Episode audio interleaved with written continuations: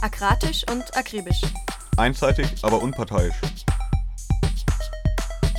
Der Libertäre Podcast. Der ernste und satirische Monatsrückblick vom anarchistischen Radio Berlin. Hallo, da sind wir wieder. Wir sind das anarchistische Radio Berlin und präsentieren euch wie jeden Monat den Libertären Podcast, den ernsten und satirischen Monatsrückblick.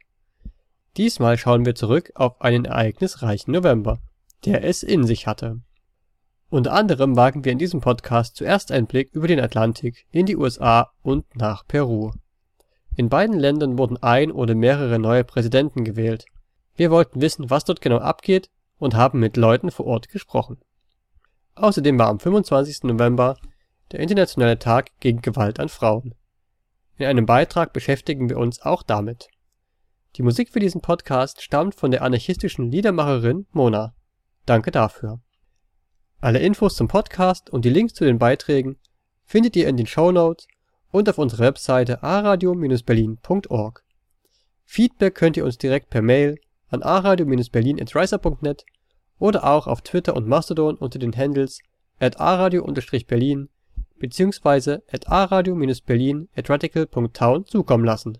Aber jetzt wollen wir nicht lang fackeln und direkt loslegen.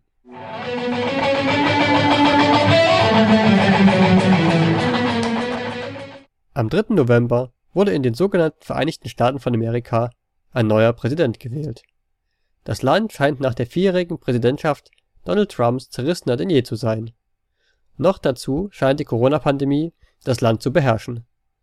Wir haben für euch bei unseren Freunden an der Ostküste der USA nachgefragt im folgenden Bericht fassen wir einige Gespräche zusammen, die wir in den letzten Tagen mit Genossinnen in den sogenannten Vereinigten Staaten von Amerika geführt haben. Unsere Gesprächspartnerinnen sind Liz, die sich gleich selbst noch kurz vorstellen wird, sowie Burst of Goodness und William Goodenough von The Final Straw, einem anarchistischen Podcast aus North Carolina. Dabei wollen wir zusammen versuchen, das absurde Theater um Donald Trump und die Wahlen mit seinem scheintoten Konkurrenten Joe Biden in Worte zu fassen. Wir sprechen über Trumps Versuche, sich an die Macht zu klammern, seine Mobilisierung rechter Milizen und die Stimmung in New York City, als dessen Abwahl bekannt wurde. Wir versuchen zu verstehen, was uns in Zukunft Mut machen könnte und wie Solidarität und Organizing in Zeiten von Covid-19 trotzdem möglich sind. Und wie oder ob die Wahl von Joe Biden die starke Protestbewegung in den sogenannten USA beeinflussen könnte. Jetzt aber los.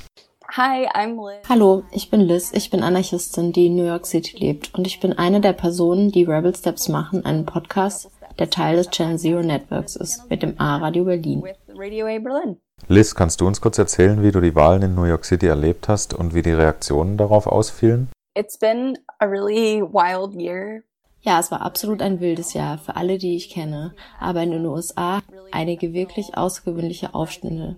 Wir hatten auch eine außergewöhnlich schreckliche Reaktion auf die Pandemie. Es war also einfach eine wirklich seltsame Zeit. Also dazu, wie ich die Wahl erlebt habe. Ich habe das Gefühl, dass ich sie ein wenig aus meinem Gedächtnis verdrängt hatte, bis sie kurz bevorstand. Und dann hatte ich mir tatsächlich schon Sorgen gemacht, denn auch wenn ich viele Probleme mit beiden habe, die Forschung, dass Trump wiedergewählt würde, war für mich nur schwer vorstellbar. Während der Woche, in der die Wahl stattfand, nachdem die ersten Ergebnisse kamen, aber noch kein Endergebnis feststand, konnte ich mich kaum konzentrieren, weil mich die ganze Sache so abgelenkt hat.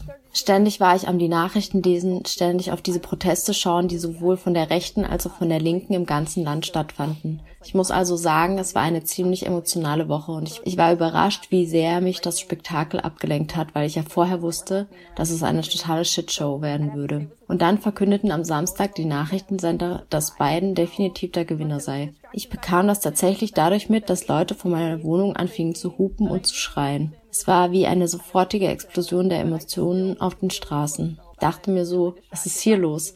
Ich bekam sofort drei Textnachrichten mit dem Inhalt Oh mein Gott, es ist passiert. Als ich aus meiner Wohnung hinaus bin, war dann der ganze Park in der Nähe meines Hauses voll von Leuten, die einfach nur immer wieder in Jubeln ausbrachen, so alle paar Minuten. Um die Ecke war dann die ganze Kreuzung von Leuten eingenommen, die auf der Straße tanzten und es war ein wirklich außergewöhnlicher Moment. Die meisten Leute in New York hassen Donald Trump und so gab es diesen Moment der gemeinsamen Freude. Und nochmal, so sehr ich auch Probleme mit beiden habe, Dass Trump verlor, war eine Erleichterung, denn ich glaube, es wäre wirklich eine harte Herausforderung gewesen, noch eine weitere Trump-Regierung zu durchleben. Wenn man sich nur anschaut, in welche Richtung die bisherige hinauslief, dann wären weitere vier solcher Jahre für alle wirklich verheerend gewesen, denke ich. Die Leute rannten also buchstäblich mitten auf die Straße mit Champagnerflaschen und knallten sie auf, knallten Champagner im Park. Alle waren am Abfeiern. Und ich hoffe wirklich, dass ich nochmal so einen Moment der gemeinschaftlichen Freude erleben kann, der vielleicht nichts mit einer Wahl zu tun hat. Aber es hat trotzdem wirklich Spaß gemacht zu sehen, wie alle diese Erleichterung erlebten, dass wir Trump zumindest für die nächsten vier Jahre nicht mehr miterleben müssen. Das war vor zwei oder drei Wochen. Seither hat zumindest für mich und New York die Pandemie das Geschehen wirklich dominiert, weil die Zahlen einfach immer weiter steigen. Es ist komisch, wie schnell die Wahlen in den Hinterkopf gerückt sind, denn wir erleben hier eine wirklich herausfordernde zweite oder dritte Welle oder wie auch immer man es nennen will, eine wirklich sehr schlimme Welle von Coronavirus-Infektionen. Und ja, das ist es, was mich seit diesem Monat nach der Wahl beschäftigt. a really bad wave of coronavirus infections. So I don't know. That's a, that's where I am this month since the election, during the election. Jetzt wird Burst versuchen, uns eine Perspektive auf die Situation aktuell im Land zu geben und beschreiben, wie er auf das Jahr 2020 zurückblickt. In this period, from pretty early on after the last election, the Trump administration had been communicating that in dieser Periode, schon sehr früh nach der letzten Wahl, hatte die Trump-Regierung kommuniziert, dass sie wissen würde, dass die Wahlen manipuliert werden, dass das ein offenes Geheimnis sei und jeder wüsste das. Und sollten sie die nächste Wahl nicht gewinnen, dass das daran liegen würde. Damit bereiteten sie Trumps Basis, seine politische Basis und die radikaleren Elemente darin darauf vor, einhergehend mit seinem schon früh begonnenen Krieg gegen die Medien, seiner Bezeichnung der Medien als Fake News und als die Feinde der amerikanischen Bevölkerung, all diese verrückten Dinge, all das bereitete seine Basis darauf vor, keiner anderen Quelle als Trump selbst zu glauben und falls etwas anderes als ein Wahlsieg verzeichnet werden würde, dass man sie hinters Licht führen wollte, dass sein Posten gestohlen und die AmerikanerInnen betrogen werden. Diese Zunahme der Hundepfeifen, also damit ist im Englischen etwas gemeint, was nicht alle hören können, aber es sind Geräusche, die von jemandem gemacht werden, um Leute zu aktivieren, die auf der gleichen Linie stehen, die gleichen Absichten haben. Also all das wäre es gewesen, gäbe es da nicht noch Covid-19. Also zusätzlich haben wir Covid-19, die Lockdowns im ganzen Land, die unfassbare Menge an Toten, die fehlende Vorbereitung der Bundesregierung und die Schuldzuweisungen an die lokalen Regierungen entlang stark politisierter Linien. All das hat den Druck in Amerika insgesamt noch mehr erhöht. Dadurch fuhr die Wirtschaft runter und kam ins Stocken. Viele Leute sind auf Arbeitslosengeld und Gelder der Bundesbehörden angewiesen und die Regierung hat nun auch angefangen, diese Mittel zunehmend zu schließen. Es ist schon schwer genug an vielen Orten im Land, besonders wenn du auch nur irgendeine Geschichte im juristischen System hast, an öffentliche Gelder zu kommen. Und wenn du eine Familie hast und deine Kinder normalerweise zur Schule gehen würden, während einer Pandemie würden sie in der Schule Mahlzeiten bekommen oder zumindest subventioniertes Essen. Plötzlich mussten Eltern auch dafür zahlen. Insgesamt war es für viele eine sehr beunruhigende Situation. Jetzt nimmt noch das Video vom Tod von George Floyd hinzu und die Aufstände, die im ganzen Land in Bezug darauf passiert sind. Das hat die Spannungen zum Überkochen gebracht. Ich denke, es war für alle Leute eine sehr angespannte Zeit. Und es gibt die schwelende Angst vor der Bedrohung, dass Tendenzen wie die sogenannten Boogaloo Boys oder Rechtsaußenleute generell oder Truppen der Bundesregierung auf Befehl des Präsidenten eine Art Putsch versuchen würden, wenn sie mit dem Ergebnis der Wahl unzufrieden sind. Also insgesamt eine sehr angespannte Situation, selbst für Leute, die prinzipiell nicht von der Teilnahme an Wahlen überzeugt sind. So it's been pretty pretty tense overall, even for people that don't believe in participating in the election. Was genau sind denn bitte die Boogaloo Boys? So people on the far right generally who es geht da um generell Leute von rechts außen, die, vielleicht weil sie von einer Art rechten Nihilismus überzeugt wurden, darauf zielen, die gesellschaftlichen Spannungen so zum Überkochen zu bringen, dass es zu einem Bürgerkrieg kommt. Also die Spaltungen in der Gesellschaft so weit zu verschärfen, dass ausreichend Chaos entsteht. Einige von ihnen sind rassistische Idealisten oder Rechtslibertäre. Sie haben verschiedenste Perspektiven, warum sie das anstreben oder was sie hoffen, in so einer Situation für sich erreichen zu können. Aber im Prinzip sind es Leute, die versuchen, Umstände zu schaffen, in denen der bürgerliche Frieden zerbricht, die Regierung die Kontrolle verliert und sich Leute in den Straßen bekämpfen. Diese Leute, die Boogaloo Boys, das ist ein Begriff, der so richtig zu Beginn dieses Jahres an Prominenz gewonnen hatte, als es zu großen Demonstrationen für den zweiten Verfassungszusatz kam, in den verschiedenen Teilen des Landes, wo es hieß, die demokratisch geführten Staaten würden das Recht der Leute unterdrücken wollen, Waffen zu halten, was eine von der Verfassung geschützte Sache hier in den Vereinigten Staaten ist. Hier sind also die Boogaloo Boys in Erscheinung getreten. Aber im Prinzip sind es Leute, die ausreichend Unruhe stiften wollen, damit die Regierung fällt und Leute einen zweiten Bürgerkrieg in den Straßen führen können. Basically, people wanting to create enough civil disorder that the government would fall and that people would be fighting a second civil war in the streets. William, kannst du uns bitte mal erklären, warum Donald Trump immer noch so viel Unterstützung bekommt? We have to sort of look at wir müssen uns die gesamte Entwicklung der Vereinigten Staaten anschauen, die Grundfesten der USA. Dann müssen wir feststellen, dass Trump gegenwärtig die logische Entwicklung für die sogenannte US-amerikanische Demokratie ist, von der die Ansicht vertreten werden kann, dass sie keine wirkliche Demokratie ist. Dass Trump also so viel Zustimmung über die Jahre gehabt hat und er an der Präsidentschaft festhalten konnte, das bedeutet nicht, dass die Leute plötzlich in einen Glauben an diesen möchtegern Diktator Demagogen aufgewacht sind. Es ist vielmehr so, dass sie an all das schon die ganze Zeit geglaubt haben. Viele seiner AnhängerInnen, seiner Basis, sind verarmte, entrechtete Leute aller sogenannten rassifizierten Gruppen, aber besonders der weißen Bevölkerung. Das ist eine sehr wichtige Unterscheidung hier in den Vereinigten Staaten. Race ist hier ein sehr spezifisches Konstrukt. Aber Trump hat auch den Support von sehr reichen neokonservativen Kräften und Personen. Also ja, ich denke, er hat die Zustimmung der Leute, die seiner Position schon immer zugestimmt hätten, und der Fakt, dass er weiter so viel Zulauf hat, zeigt uns, wie sehr die Institutionen der weißen Vorherrschaft hierzulande verankert sind. Ich finde, die Unterstützung, die er hat, ist einfach gleichbedeutend damit, wie fest die koloniale Siedlermentalität weißer Vorherrschaft weiterhin verwurzelt ist. His support is just synonymous with how entrenched the like settler colonial white supremacist mindset is, if that makes any sense.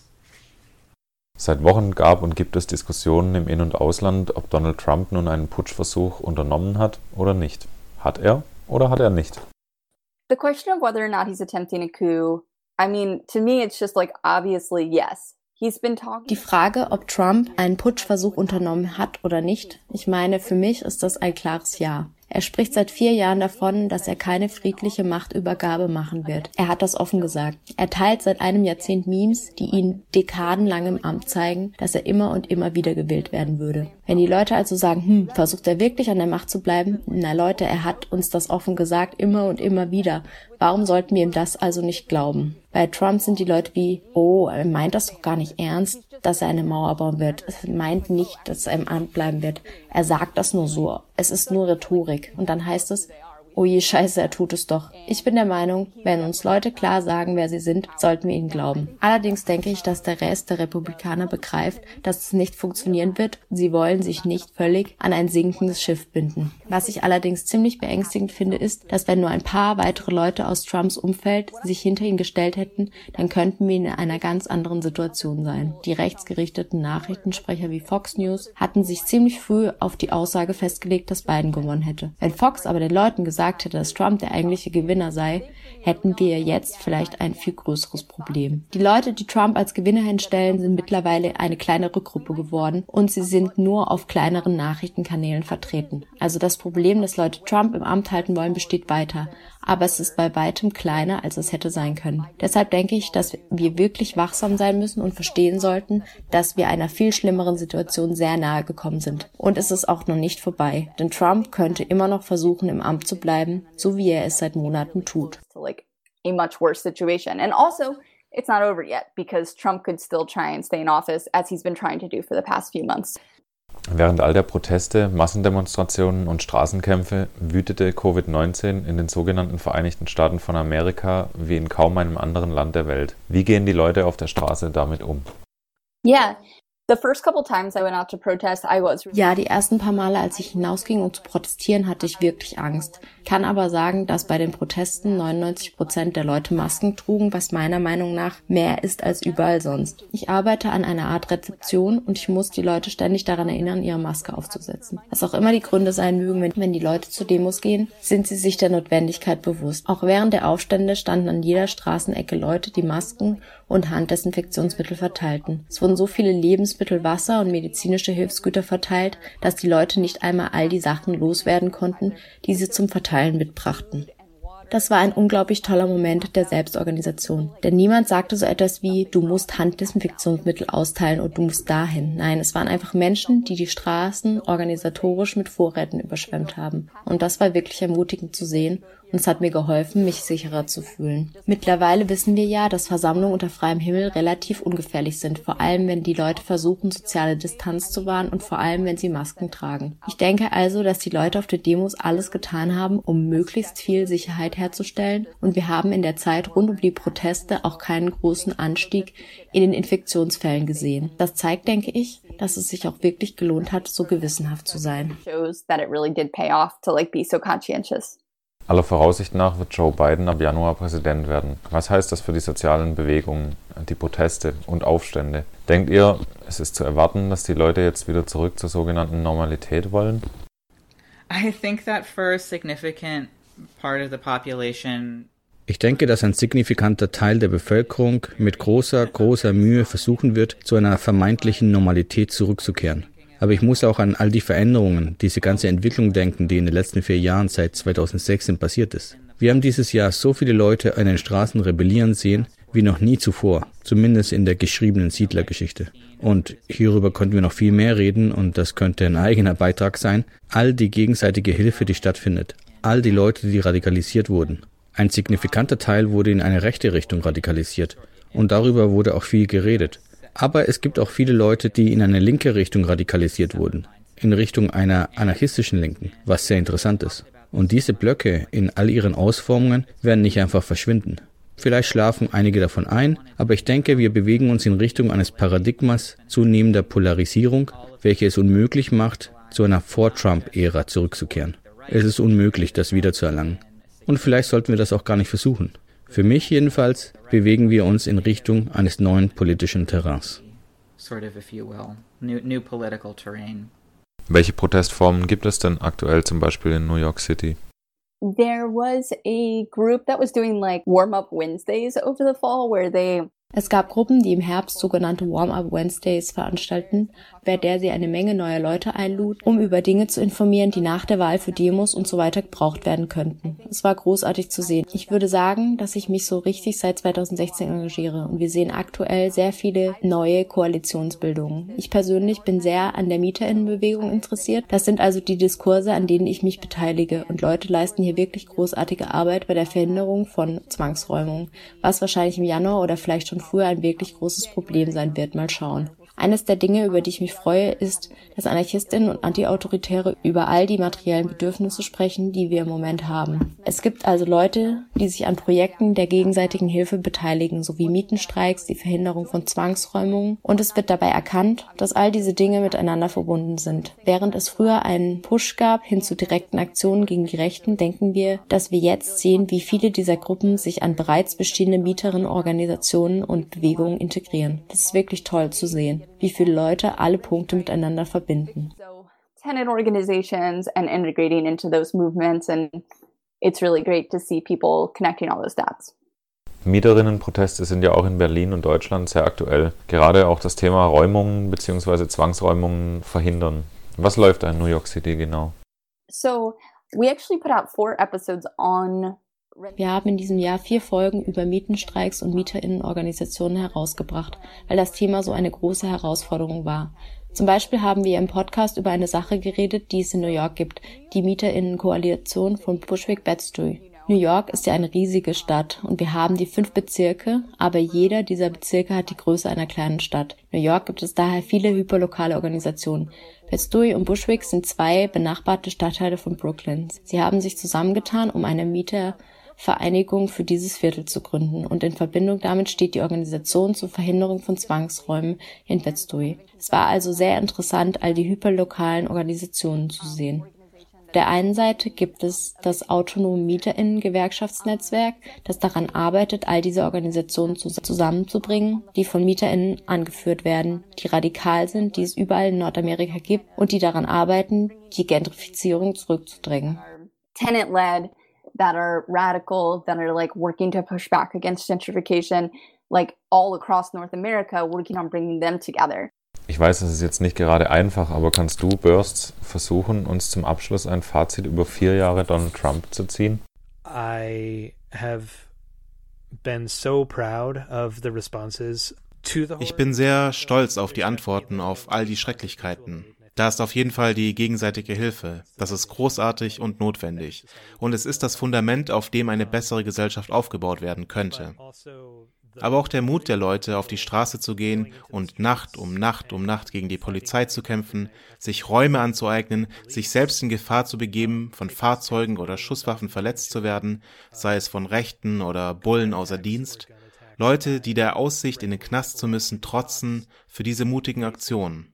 Und das alles läuft neben Covid-19. Ich denke, eine Einsicht darin, wie das alles passieren konnte, ist sicherlich die Pandemie und wie der Staat damit umgeht. Und die Brutalität der Regierung, die Bilder von Kindern in Käfigen an den Grenzen, all das hat hier reingespielt.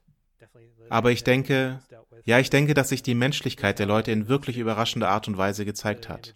Es hat mich auch, sei es noch so symbolischer Natur, es hat mich auch stolz gemacht zu sehen und zu hören, wie die Statuen von Kolonisatorinnen, Sklavenhalterinnen und Soldaten der Konföderation und von was sonst noch alles gestürzt wurden, was eine Sache ist, die hier im Südosten des Landes stattfand. Die Tatsache, dass Leute so militant den Wunsch zur Reform geäußert haben, diese schrecklichen Momente der amerikanischen Geschichte aufzuzeigen, diese Risse und das scheußliche Fundament, auf dem wir stehen, und damit zu experimentieren, was es bedeutet, sich etwas anderes vorzustellen, etwas, was über das jetzige hinausgeht, etwas Linderndes, etwas Neues.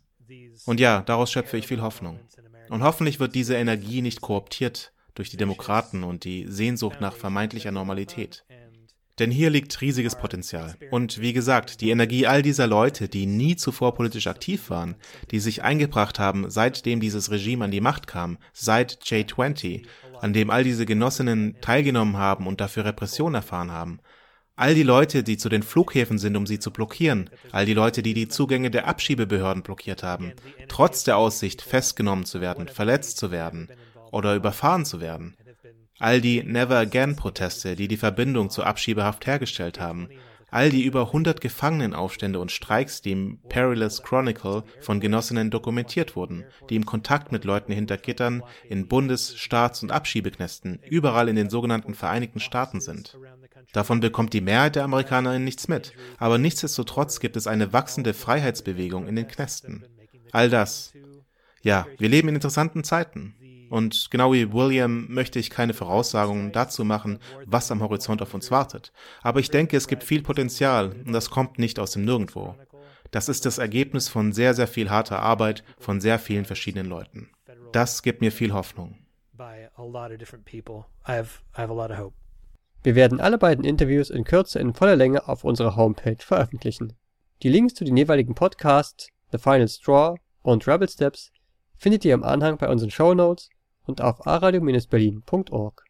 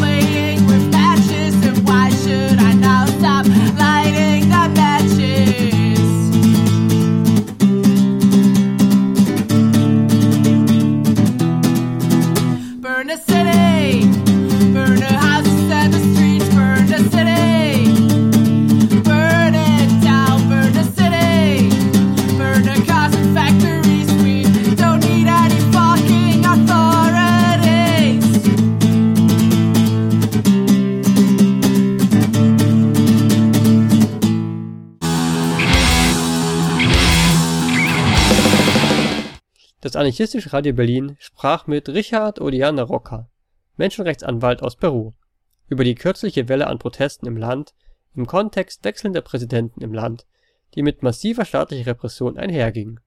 Unser Interviewpartner erklärt zudem in aller Kürze den Kontext der politischen Auseinandersetzungen und der neuartigen Proteste. Hallo, danke für das Gespräch. Könntest du dich kurz vorstellen? Hola, soy Richard Odiana Roca. Hallo, ich bin Richard Odiana Roca, Anwalt, Dozent und Menschenrechtsaktivist aus Überzeugung. Danke für den Raum. Wie steht es aktuell um die Demonstrationen und die staatliche Repression in Peru? La situación actual de la represión policial durante el gobierno del ahora expresidente Manuel Merino. Die Polizeirepression während der Regierung des Ex-Präsidenten Manuel Merino de Lama war ziemlich heftig. Es gab zwei Tote, Inti Sotelo und Jack Pintado. Und zu diesem Zeitpunkt gab es 60 Menschen, deren Aufenthaltsort unbekannt war, die verschwunden waren. Und nachdem sie wieder auftauchten, gab es tatsächlich Berichte darüber, dass sie in nicht offiziellem Gewahrsam waren. Das heißt, Sie wurden von der Polizei an Orten festgehalten, die nicht zur Polizei gehörten und ohne die rechtmäßigen Prozedere zu befolgen, was illegal ist und als Verschwindenlassen gewertet wird. Das sind Fälle, die jetzt von der peruanischen Staatsanwaltschaft werden verfolgt werden müssen. Hinzu kommen mehr als 100 Verletzte bei Auseinandersetzungen mit der Polizei. Dabei setzte diese Schrotgeschosse sowie Kugeln aus Glas und Metall ein, die verboten sind. Und wenn man sich die Videos und andere Aufnahmen in den Medien anschaut, ist zu erkennen, dass die Beamtinnen auf den Körper und den Kopf zielen, was ebenfalls illegal ist und eine Verletzung von Menschenrechten darstellt.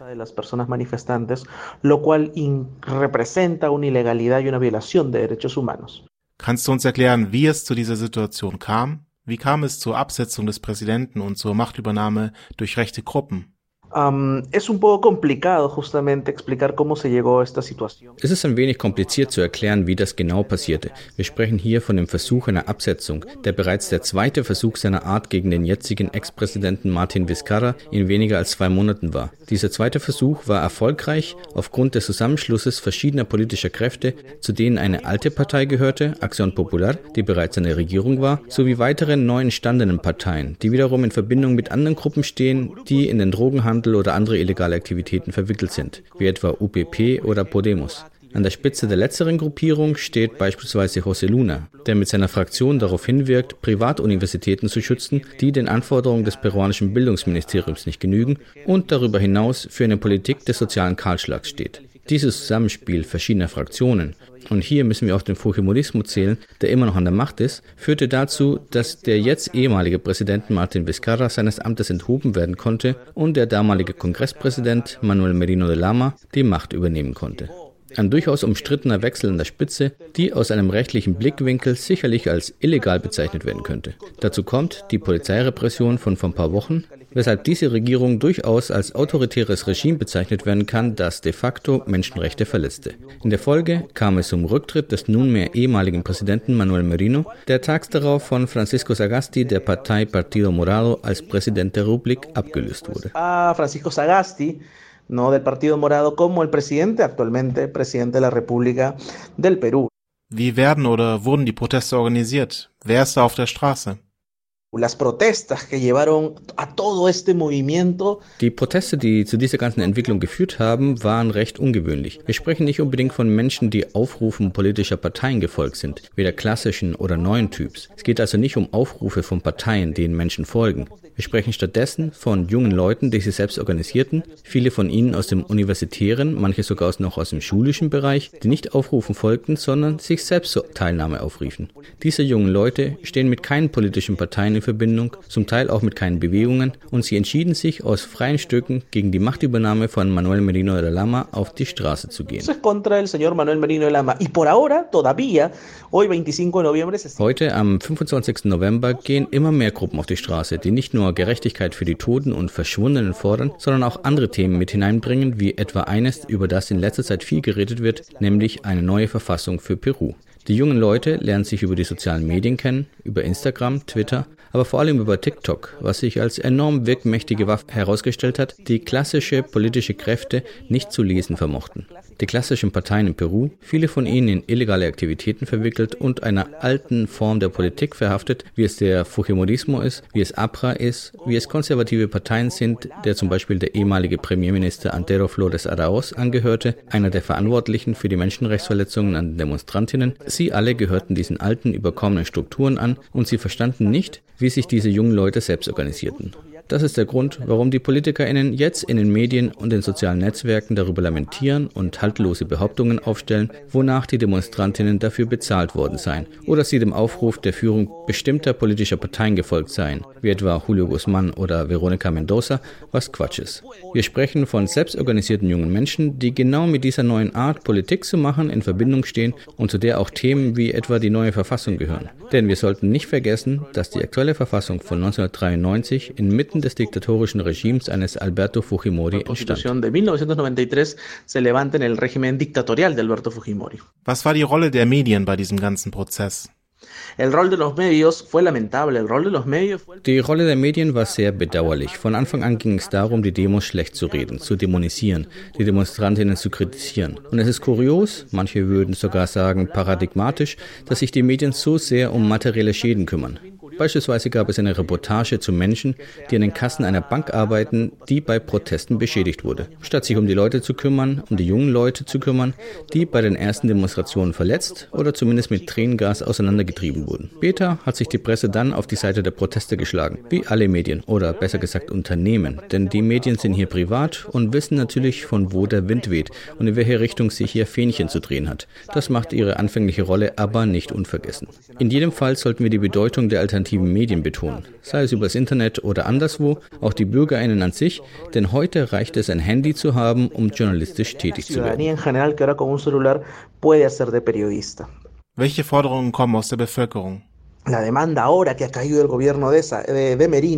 Jetzt, wo die Regierung von Merino weg ist und Sagasti der neuen Regierung vorsteht, geht es hauptsächlich darum, dass alles untersucht wird. Sagasti hat bereits den Polizeichef und 14 weitere Generäle abgesetzt und hat verfügt, dass zivile Institutionen die Beschaffung von Material durch Seiten der Polizei kontrollieren. Das ist zwar eine Reform, aber nur ein kleiner Schritt. In Bezug auf die Polizei gibt es sehr viel zu tun, insbesondere in Bezug auf die Gruppe Terna, diese verdeckte Polizeieinheit, die, wie in zahlreichen Videos zu erkennen war, an den Protesten beteiligt war und dabei viele Menschenrechte verletzte, was einfach nicht sein darf. Was die Menschen sich jetzt erhoffen, ist es die Debatte in Richtung einer Änderung der großen Politik zu drängen und dazu gehört das Thema der Verfassung von 1993. Das sind die aktuellen Gesprächsthemen. Wir werden sehen, wie sich das in den kommenden Tagen und Wochen entwickelt. Wir bedanken uns bei Richard und bei Tomate Collectivo für dieses Gespräch. Tomate Collectivo ist ein aktivistisches Medienprojekt aus der peruanischen Hauptstadt Lima. Weitere Links dazu findet ihr auf unserer Webseite unter aradio-berlin.org.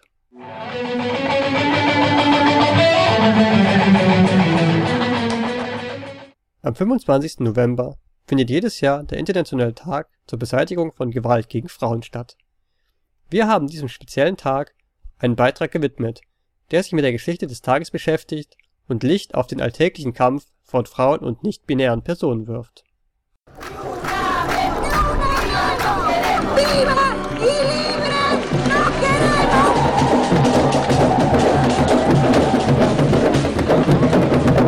Trauer zu Wut und Wut zu Widerstand. Nehmt ihr uns eine, dann antworten wir alle. Widerstand ist Leben. Jin, Jian, Azadi. Nicht eine weniger, keine Tote mehr. Am 25. November ist der Internationale Tag gegen Gewalt gegen Frauen. 1981 wurde dieser Tag von lateinamerikanischen und karibischen Feministinnen ausgerufen. In Erinnerung an die ermordeten Widerstandskämpferinnen, die Schwestern Mirabal. Seitdem ist der Internationale Tag zur Beseitigung von Gewalt an Frauen ein jährlicher Gedenk-, Aktions- und Kampftag.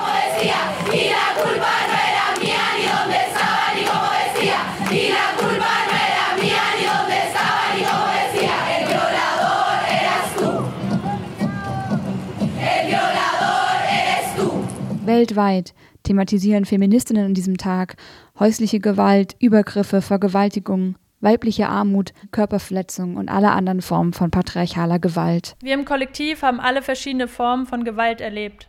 Partnerinnengewalt, Staatsgewalt, Gewalt auf der Straße, Sexismus, Rassismus oder Homofeindlichkeit. Letzten Winter, da habe ich ganz viel geweint. Da habe ich in einem Theater gearbeitet, als einzige Frau in der technischen Abteilung. Und der technische Leiter hat mir einen Zettel hingehangen, auf dem stand, du gehörst mal wieder ordentlich durchgefickt. Gender-Wahnsinn.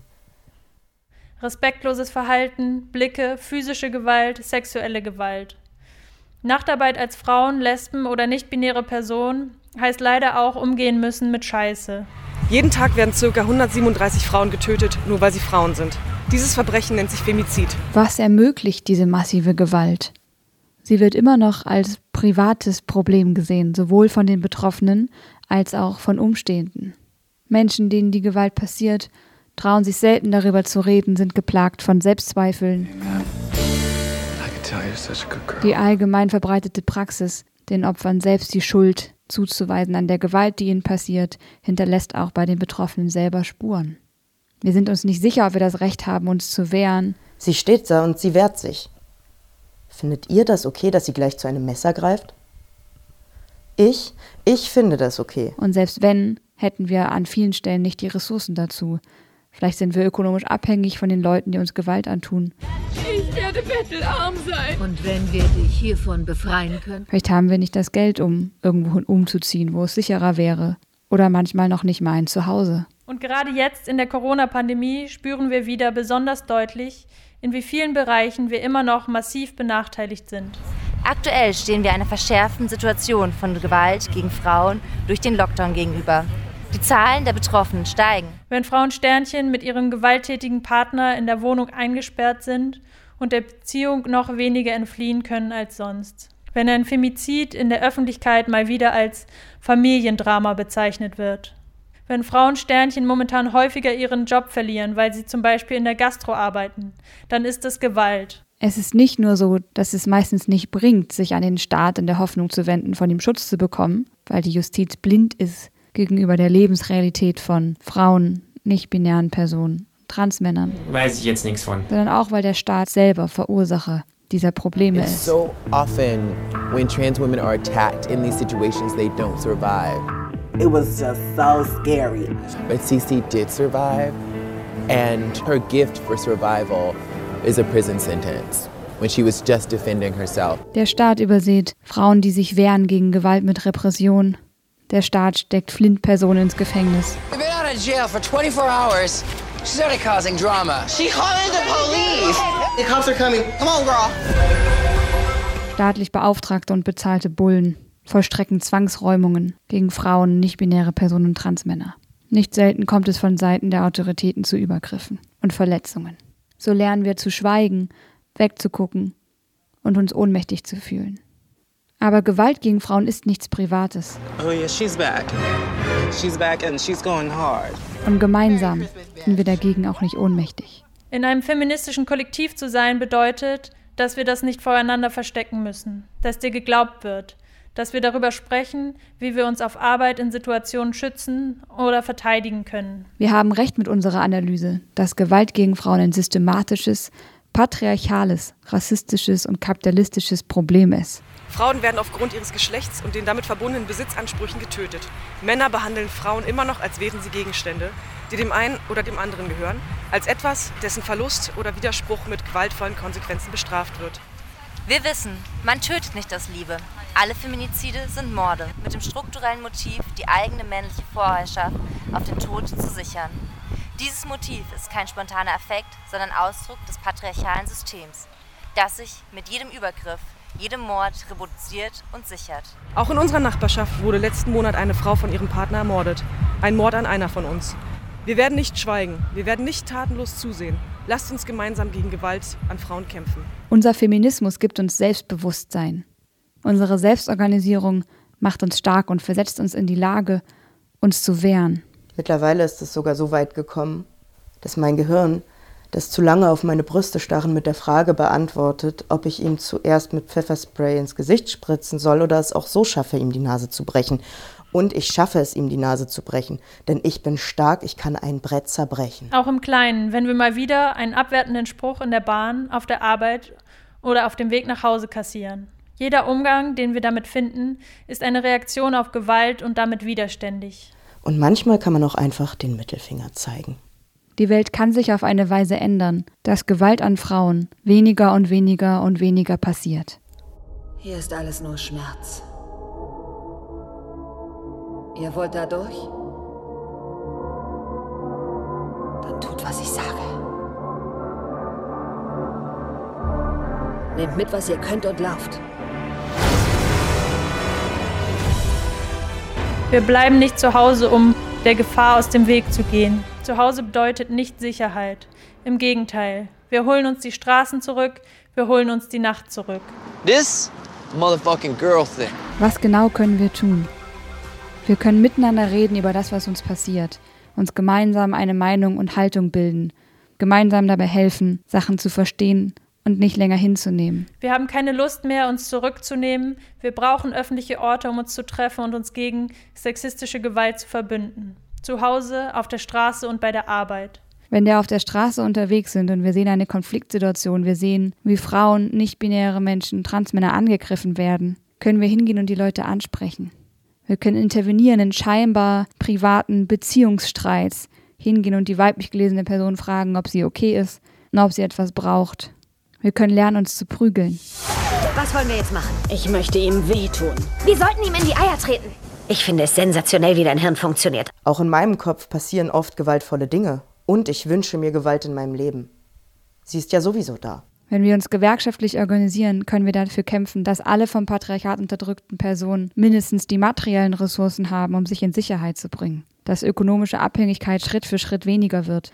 Und wir können uns auch direkt gegenseitig finanziell unterstützen, um uns unabhängig zu halten, um uns aus Situationen herauszuhelfen, in denen wir ausgeliefert sind. Kein Mann vermag mich zu töten. Ich bin kein Mann. Der Kampf gegen patriarchale Gewalt muss von uns selbst, von den Betroffenen und ihren Verbündeten, also von unten kommen. Wir glauben, dass der Kampf, die Selbstorganisation und die Selbstverteidigung von Frauen unsere Stärke im Kampf gegen Faschismus, Patriarchat und Rassismus sind. All das funktioniert vor allem und vielleicht auch nur kollektiv. Es gibt halt so einen kleinen Unterschied zu damals und zu heute. Und dieser Unterschied ist der, dass ich heute hier stehe. Mit all meinen Kopien an meiner Seite. Dass wir hier heute stehen mit all unseren Kopien und wir euch anschreien, wenn es notwendig ist, so wie wir es mit vielen vor euch getan haben und mit vielen nach euch tun werden, damit eines klar wird, damit wir unseren Feinden sagen können, ihr solltet euch das Fürchten lernen. Das Einzige, was stärker ist als die Wut, ist die Sisterhood und wir haben gerade erst angefangen. Das heißt, wir müssen uns organisieren und zusammenstehen. Wir müssen jeden Tag gemeinsam kämpfen und auch Öffentlichkeit schaffen für das, was wir brauchen, was wir wollen, was uns bewegt. So wie jedes Jahr am 8. März, dem Internationalen Frauenkampftag.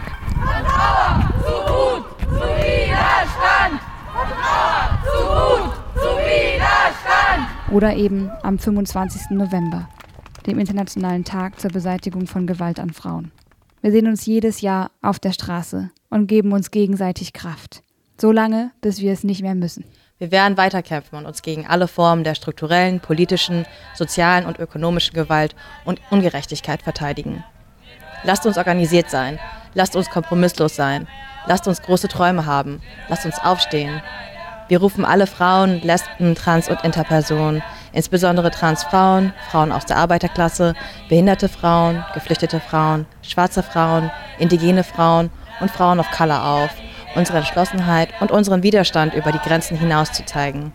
Solidarität ist nicht genug, es geht um Widerstand.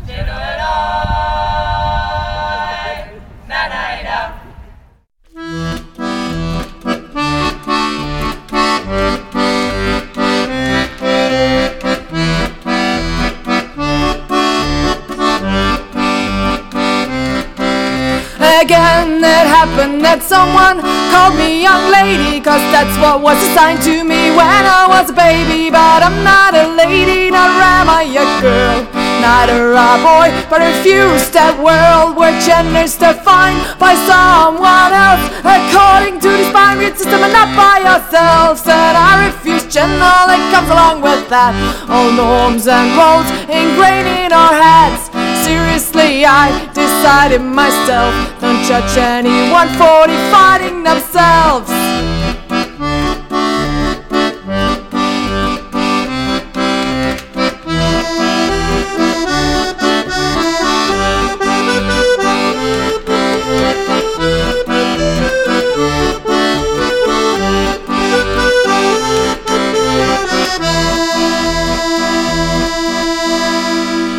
So call me whatever you want. I don't know where to begin for you. I don't know which category I fit in, and I don't care.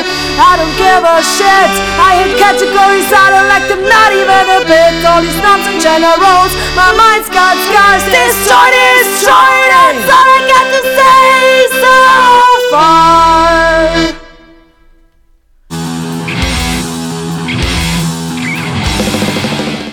In den nächsten beiden Beiträgen wollen wir noch einmal Themen aus dem letzten Monat aufgreifen. Zum einen haben uns unsere Freundinnen aus Nürnberg einen Jingle zu einem ihrer aktuellen Projekte geschickt, den wir euch nicht vorenthalten wollen. Zum anderen müssen wir dringend Geburtstagsgrüße loswerden an ein Projekt, das vor 30 Jahren im Kontext der Hausbesetzungen in Ostberlin gegründet wurde. Das Projekt 31 ist ein selbstverwaltetes Jugend- und Kulturzentrum, ein Freiraum in der Nürnberger Südstadt. Unser Haus wurde an eine Investmentfirma verkauft. Am 31. Januar endet unser Mietvertrag. Aber wir lassen uns das Haus nicht nehmen.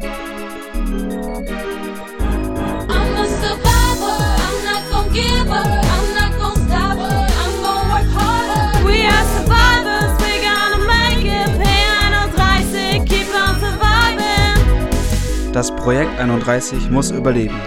Weil wir uns hier hierarchiefrei organisieren können.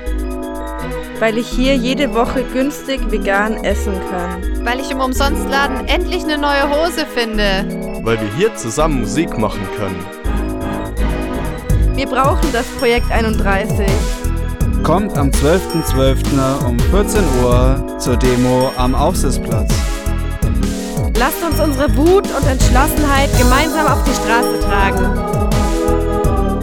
Freiräume erkämpfen. Das Projekt 31 erhalten.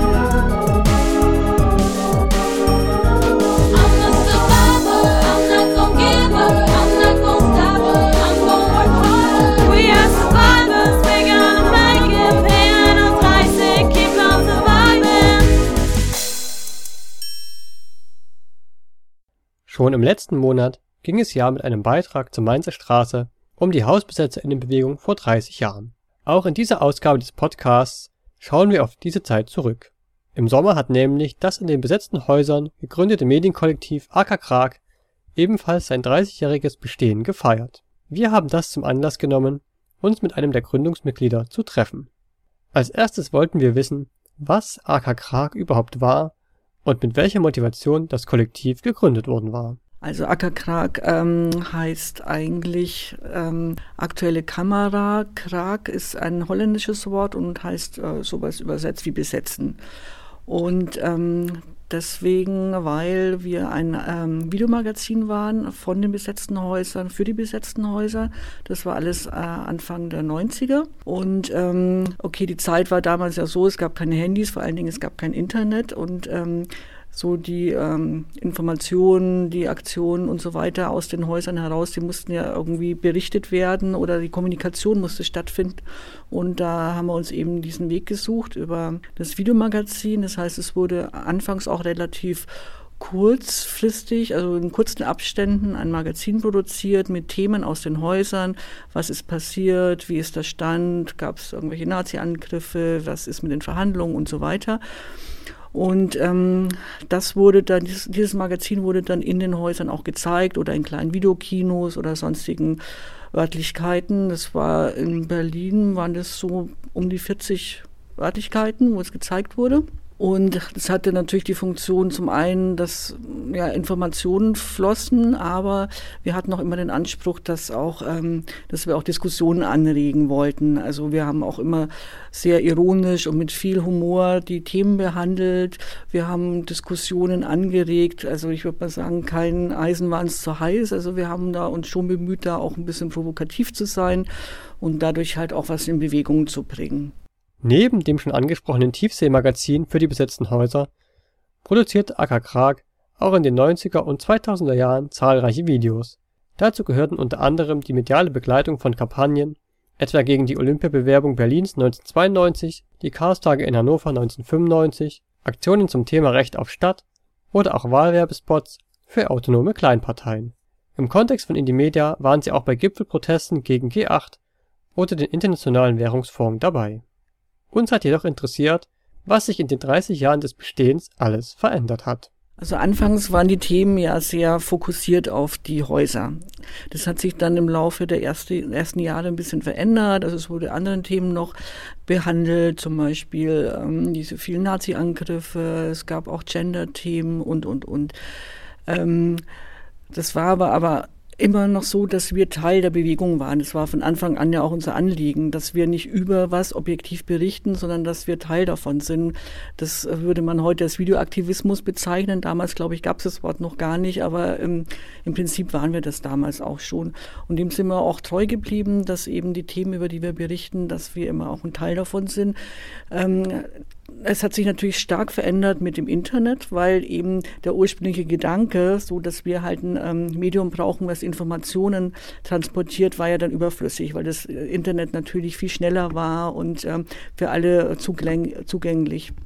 Von daher sind wir eben von diesem Magazin-Charakter weggegangen und haben dann ähm, auch längere Themen produziert, also längere ähm, Beiträge produziert, längere Filme, auch dann nicht mehr unbedingt im Kollektiv, sondern vielleicht nur noch mal zwei, drei Leute zusammen. Also insofern hat sich das dann schon verändert. Auch heute ist das Medienkollektiv nach wie vor aktiv. Dabei spielen weniger historische, sondern weiterhin aktuelle politische Themen eine wichtige Rolle. Also es ist ganz unterschiedlich. Jetzt vor einer Woche habe ich einen Clip zur Häuserrallye gemacht zum Beispiel. Ähm, eine von uns, die macht jetzt einen längeren Film zu Moria und zu der Situation vor Ort. Ähm, ja, so in die Richtung. Wer jetzt jedoch hofft, alte Videos aus der Zeit der HausbesitzerInnen der 90er Jahre zu sehen zu bekommen, muss leider enttäuscht werden. Unsere Gesprächspartnerin erklärt den Grund dafür so. Also bei den alten Filmen ist es so, dass wir uns eigentlich dagegen wehren, dass die als Archiv ins Internet gestellt werden, weil wir uns auch den Leuten verpflichtet fühlen, die uns damals eben Interviews gegeben hatten. Also damals gab es einfach noch kein Interview, äh, kein Internet und ähm, es war für die Leute ja gar nicht ersichtlich, wo das dann landen wird. Also es war klar, es wird äh, eben in unseren Veranstaltungsräumen, in den Häusern gezeigt und dafür haben die Leute uns auch die Interviews gegeben und von daher haben wir uns entschieden, dass wir es nicht ins Internet stellen. Es gibt ein paar wenige Sachen, wo es nicht drauf ankommt. Ja, ansonsten ähm, immer noch mal, also jetzt im Zuge der 30 Jahre haben wir öfters eine Veranstaltung gemacht und da wurden halt die alten Sachen noch mal gezeigt. Auch wenn die alten Videos nicht für alle verfügbar gemacht werden, gibt es doch einige der Clips und Filme im Internet auf YouTube und Vimeo zu finden. Auch eine Webseite hat die Gruppe mit ackerkrag.noblogs.org noch. Wir auf jeden Fall gratulieren der Gruppe zum 30 und wünschen Ihnen für die nächsten 30, 60 oder besser mindestens 90 Jahre alles Gute.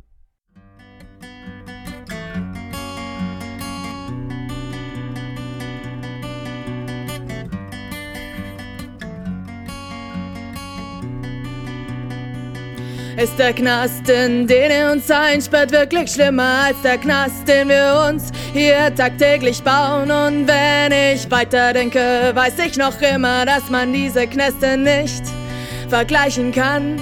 Was ist Freiheit? Ich weiß nur, dass hintergetan Freiheit niemals existieren kann, auch wenn ich rausche. Aus meinem Fenster weiß ich ganz genau, dass nicht der Plan, den ich von Freiheit hab.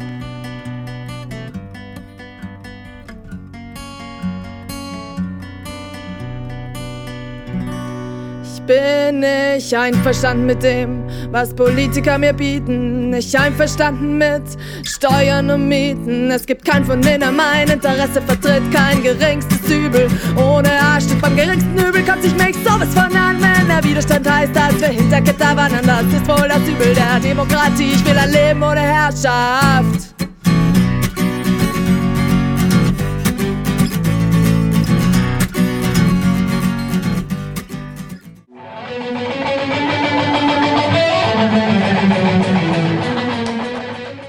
Jetzt sind wir schon wieder fast am Ende unseres Monatsrückblicks angekommen. Wie immer haben wir auch jetzt wieder nachgeschaut, wo die Anarchie im letzten Monat so zu finden war. Der Fall ist erledigt. Du bist hier nicht der Captain. Das ist hier keiner. Hier herrscht Anarchie. Die große Kälte ist eingebrochen. Die zweite Welle der Pandemie ist ebenfalls da. Alle sollen sich einschränken. Aber natürlich wird weiter Profifußball gespielt. Alle sollen sich zu Hause um die Kernfamilie scharen. Aber die Bänder in der Fabrik dürfen natürlich nicht stillstehen. Alle sollen sich einschränken. Aber die Anarchie macht da natürlich nicht mit. In unserem allmonatlichen Rückblick auf das Wirken der Anarchie in der Presselandschaft haben wir wieder einige Fundstücke für euch zusammengetragen. Wir beginnen mit der Premier League. Die Sportschau betitelt ihren Beitrag direkt mit Anarchie in der Premier League. Die Zeit der Außenseiter. Was ist passiert? Bing, bing, bing, bing. Das ist auch eine passende Zusammenfassung für das, was sich in der heimischen Liga des FC Liverpool in diesen Wochen abspielt. Auf den Plätzen der Premier League herrscht Anarchy in the UK. Sozusagen, wie einst von den Sex Pistols besungen. Im Grunde genommen geht es darum, dass es eine Art Rebellion der unteren Clubs gegen die von oben gibt. Und das war ja wohl längst überfällig. Wir sind gespannt, wann die Abschaffung des Profifußballs folgt. Die Abschaffung der Naturzerstörung ist umso dringlicher. Dennoch lassen sich Politik und Unternehmen nicht davon abbringen, Wälder abzuholzen, um Autobahnen an ihre Stelle zu setzen. Ein hessischer Wald mit Wunde. Die Bäume, die hier standen, mussten Platz machen für den Ausbau der A49. Um weiteren Kahlschlag zu verhindern, haben sich im Herrenwald Baumbesetzer breit gemacht. Im Gipfel herrscht jetzt Anarchie. Spiegel TV berichtet aus dem Dani. Die Anarchie stellt jedoch scheinbar nur ein kurzes Intermezzo dar. Wir sind hier, wir sind laut, weil ihr unsere Zukunft klaut. Schnell sind die Ersten zurück auf den Boden der Tatsachen, wo wieder Recht und Ordnung gilt. Na gut, das bringt uns tatsächlich zurück auf den Boden der Tatsachen. Und was erwartet uns dort? Recht und Ordnung, konkreter polizeiliche Ordnung. Who cares? Um Ordnung geht es auch in unserem nächsten Fundstück. Freie, mehr oder weniger rationale Entscheidungen führen zum Chaos, Irrationalität und Willkür in der Volkswirtschaft. Die Konkurrenz und die Jagd nach Profiten stoßen die Volkswirtschaft in Anarchie. Im Ganzen herrscht Unordnung. Uiuiui. Unordnung herrscht wohl vor allem in diesem Artikel der jungen Welt. Also nochmal von vorn. Im Kapitalismus herrscht Unordnung. Im Staatskapitalismus herrscht Planung von oben, wenn man das so nennen will. Und in der Anarchie? Da herrscht Ordnung ohne Herrschaft. Zum Beispiel dezentrale Planung. War nicht so schwer, oder? Ganz dezentral kommen auch Pinguine daher, wie der Berliner Tagesspiegel berichtet. Im Gegensatz zu den meisten anderen Tiergruppen im Zoo gibt es bei Pinguinen keinen männlichen Herdenführer, der für die Befruchtung der Weibchen zuständig ist und dafür Revierkämpfe ausführen muss. Klingt spannend. Bei Pinguinen sind homosexuelle Paare auch gang und gäbe. Was noch? Auch gäbe es keinerlei Hierarchien bei ihnen, sagt Pfefferkorn. Bei den Pinguinen herrscht Anarchie. Damit passen sie ja wunderbar nach Berlin. Und damit passen sie auch ganz wunderbar in unsere Sendung. Zum Abschluss noch eine schöne Anekdote aus dem Mittelmeer. In der Griechenland-Zeitung schreibt die Redaktion eine Tourismusreportage über Veria in Zentralmakedonien.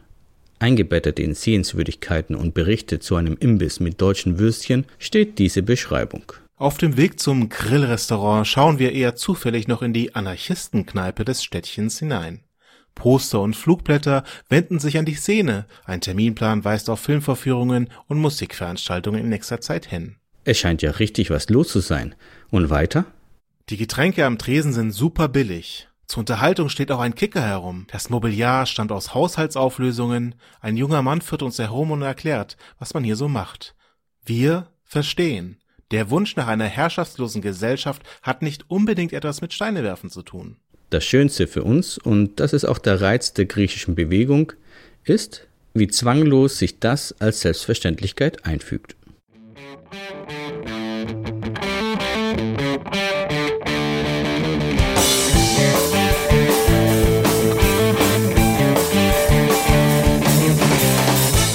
Das war's auch schon wieder von uns.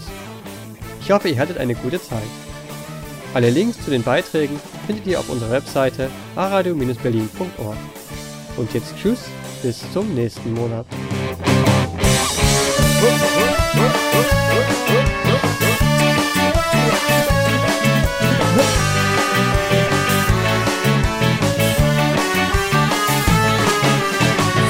Sol, se m'enrea el caragol, se qui guanyi. Encara no tinc cara, tinc la fava, com el Louis de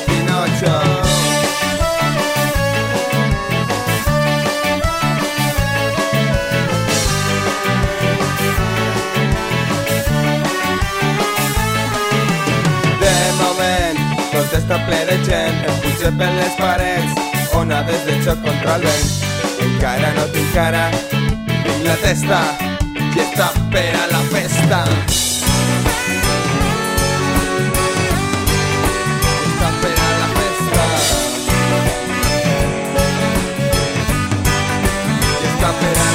star.